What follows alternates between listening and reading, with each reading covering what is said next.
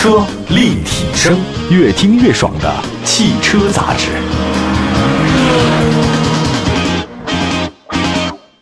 欢迎大家收听，这里是汽车立体声。自从节目开播以来呢，非常多的听众朋友呢，在我们的公众平台里面呢，都找到我们，给我们提出很多的建议。呃，同时呢，也很多人想了解了解到汽车历史方面这些的这个常识和知识。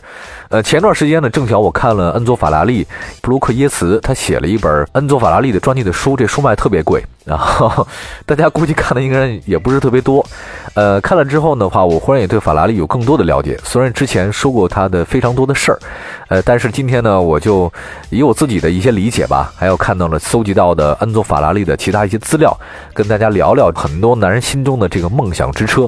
呃，很有意思啊，就是法拉利，我发现他其实当时成立这个法拉利公司的时候，他出钱还真不是最多的，他不是大股东，他也不是最重要的一些成员，反而那车队用他的名。名字，你觉得这事儿有没有意思？而且法拉利呢，最早它是跟那阿尔法罗密欧有直接关系的，就是意大利现在叫菲亚特克莱斯勒集团公司出产的那阿尔法罗密欧这车有关系。阿尔法罗密欧呢，如果没出意外的话，今年应该会到中国来啊。这当然也是我心目中非常喜欢的一款车型。那法拉利呢，最早就是这车队的一个赛车手啊。今天呢，就跟大家讲讲法拉利的一些事儿啊，当然只是一些片段。其实法拉利最早的时候还真的是跟车有关系啊，但不是作为一个生产法拉利品牌的一个关系，它是什么呢？它一个赛车手，同时呢，他还是一个阿尔法罗密欧的 4S 店的老板，就跟咱们现在卖车差不多。呃，法拉利的先说他的赛车手生涯吧，赛车手生涯呢并不是很辉煌啊。当时他作为阿尔法罗密欧车队的普通一员，他最多算一个二流车手。那这个成绩特别的差，也确实有这爱好。你说意大利人嘛，对吧？喜欢这个东西。呃，但是呢，因为借着他这个二流车手的机会啊，他跟当时很多意大利的一些超一流的车手有过很多的接触。呃，很喜欢喝酒，在意大利这些酒吧里面，法拉利提到他，哎，知道这么这一人啊，就跟那 NBA 似的，有些这个大牌球星，但实际上有很多普通球员，他算是一个普通的赛车手。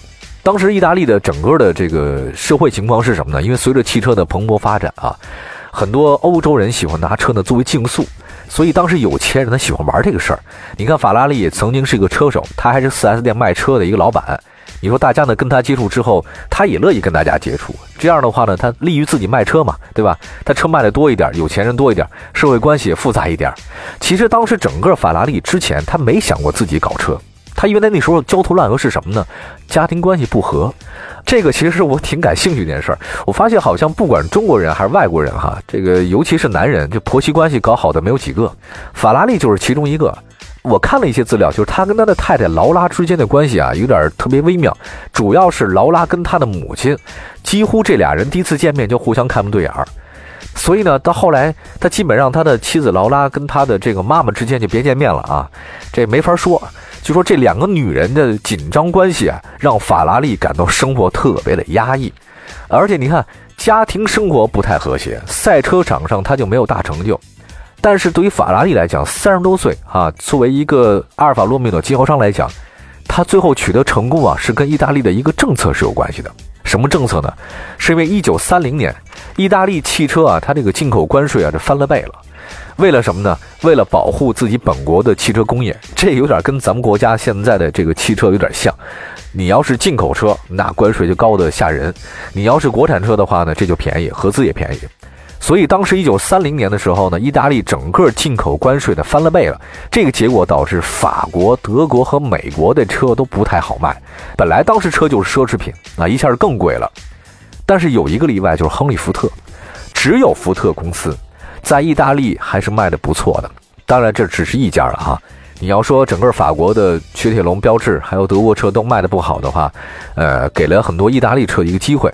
所以当时意大利的国民车、国民品牌菲亚特呢，基本垄断了所有意大利的这种乘务车的市场。这个优势到今天还没有被改变过，这属于国家保护政策。阿尔法罗密欧这车是意大利的高级品牌，但依然只是为上层的那些人啊提供赛车豪华车辆。那么，在意大利的军备不断增加的开始，因为当时意大利墨索里尼已经开始各种军备竞赛了嘛。那么，阿尔法公司干嘛呢？作为你意大利的这种民族企业啊，所以它慢慢它不生产赛车了，它生产什么？生产卡车、工具车辆和飞机的引擎。实际上，世界上特别多的这些大的那种汽车公司，在他们历史的某一阶段当中啊，都是为国家机器军事而合作的。所以，国家重视汽车工业的话，您明白一件事吗？其实，往往关键时刻它还能用得上的啊。恩佐法拉利呢，其实也当时经历了这些事儿，他也都知道。不过呢，意大利的老百姓民间呢，没想到说墨索里尼他这个份儿上，他基本干嘛呢？还玩儿。世界上我发现哈，没有任何一个国家能像意大利这样对赛车这么热衷。据说当时啊，我看了一下那个意大利很多小城市啊，它一小城市人口也不是很多，几十万人口那都算大的了。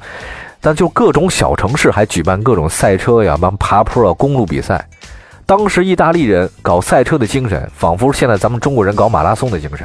我看了一下，咱们中国人一年跑马拉松，你要全跑来三百多个，意大利的那个赛车也差不多。呃，当时啊，这个意大利的这个赛车跟美国人还不一样。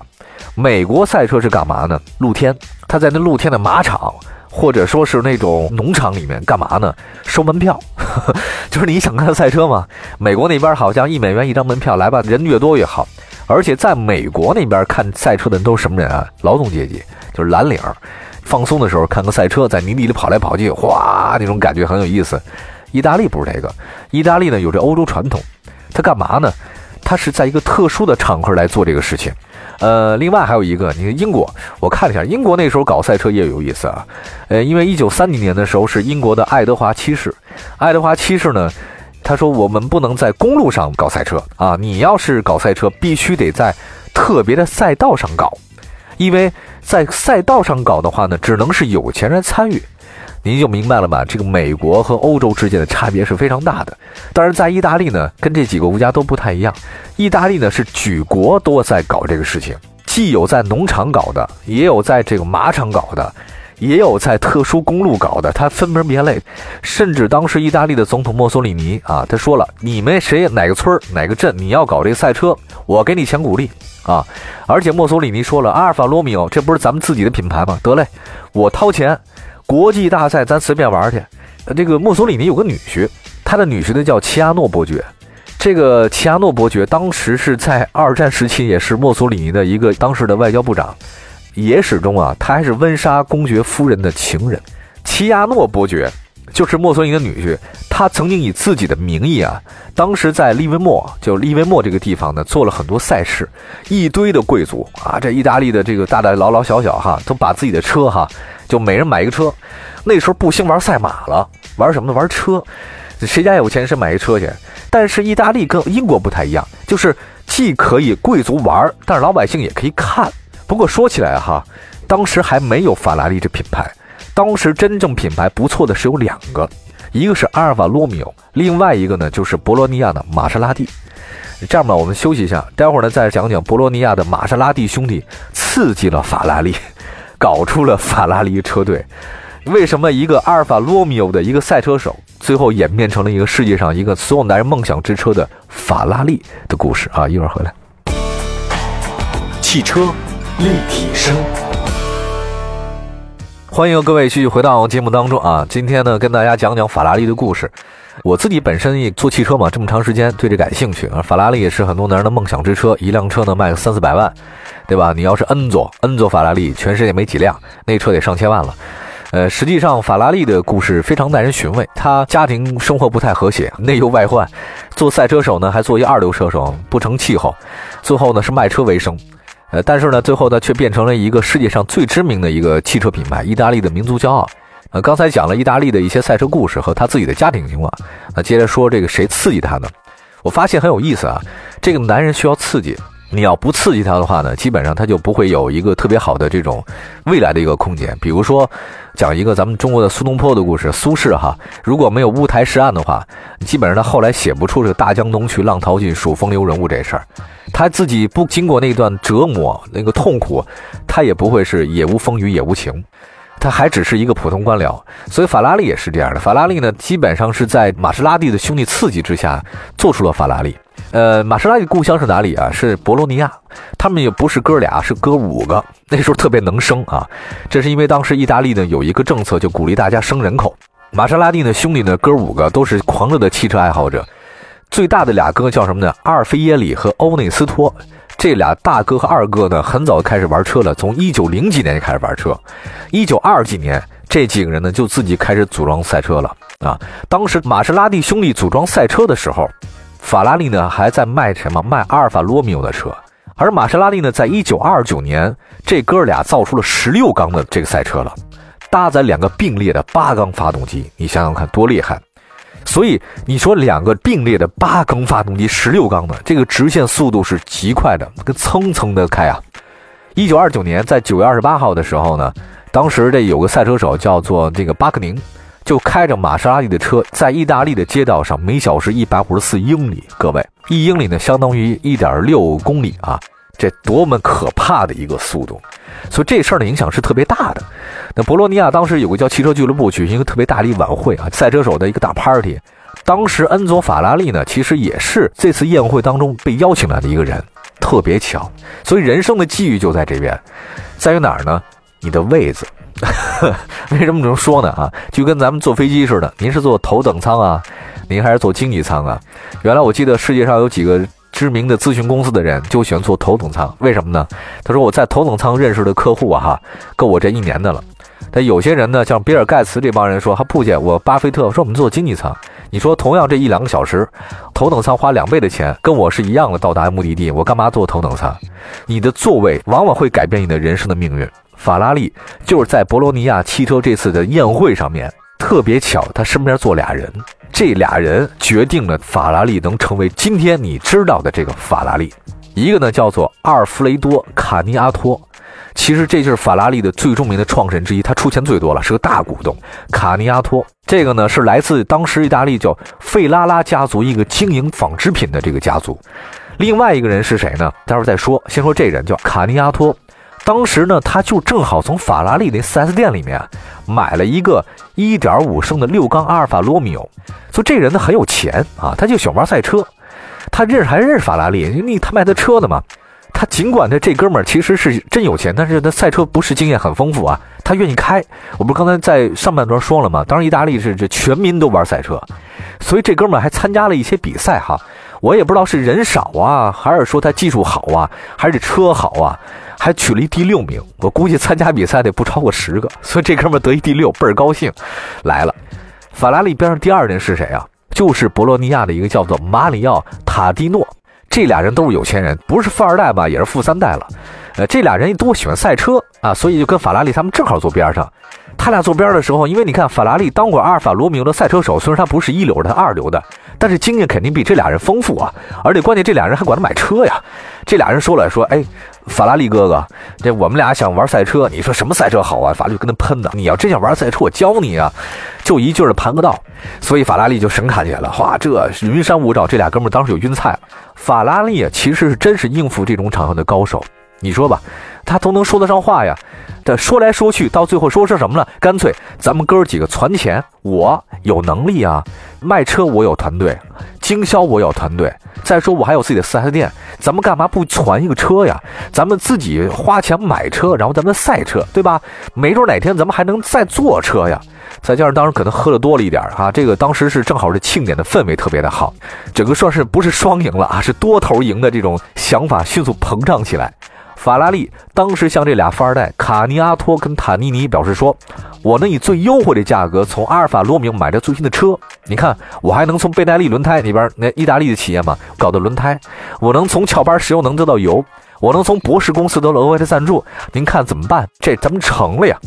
就跟现在大家喜欢去那什么商学院，这个 MBA 班似的，课间讨论的时候，咱们就攒一公司出来，基本是这路数。”所以这几个哥们儿在一九二九年的十一月底的时候呢，干脆咱们就攒一个吧公司。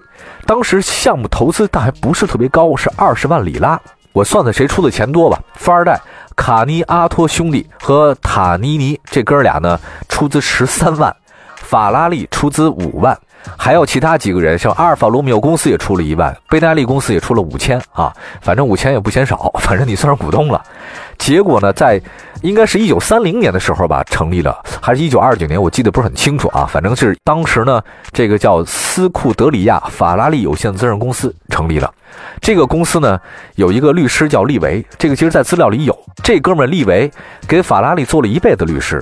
利维当时就说了，法拉利有句名言。说与其一人得利，不如众人共赢。所以这就是法拉利一开始公司的成立的。当时呢，在法拉利公司成立的时候，也不知道为什么，当时因为可能是军备竞赛太太疯狂了啊，所以当时意大利的车企的经营状况不是特别的好。当然，法拉利车队其实最早的倒还不是说为了生产汽车的啊，它是为了赛车的，为了大家聚在一块玩，有点像今天的咱们什么某个俱乐部一样。当时也有很多类似的这样的俱乐部，但确确实实。只有法拉利的俱乐部或者法拉利公司走到了今天让大家非常敬仰的一个位置。有意思值得大家考虑的是什么？法拉利的这个车队，呃，用了法拉利的名字，而不是出钱最多的卡尼亚托和塔蒂尼这兄弟俩。为什么呢？恩佐·法拉利的的确确在这个公司的成立当中起到了非常关键的作用。他的关系和他的赛车经验，还有包括他卖车的经验，也决定了法拉利的公司走到今天这么长久的一个位置上。当然了，其实法拉利的成功跟那个时候整个欧洲，尤其是意大利的整个环境还是有一些关系的啊。因为在一九二二年到一九三零年期间啊，其实墨索里尼当时的政府呢，呃，搞了大概五千个大型的公共项目。你想想看，意大利才多大？墨索里尼政府呢，搞了五千个大型的公共项目。当时第一条世界上的这个四车道公路呢，是意大利。在当时二十世纪末期的时候，意大利呢已经有超过大概三百多英里的超高速的公路，在这个道路和隧道建设方面呢，技术呢是遥遥领先的。可以说，那个时代的意大利呢，是一个发展的一个黄金期间。正是因为有这个黄金期间，也让后面源源不断的有这个赛车精神的意大利的人呢，越来越热衷于赛车活动和赛车的制造。这是跟他当时的环境有关系的，也造就了今天的法拉利的一个辉煌。好，非常感谢大家收听哈，今天简单讲了讲法拉利的一些小故事，以后有机会再跟大家多说说其他的一些故事。我们下期节目再见。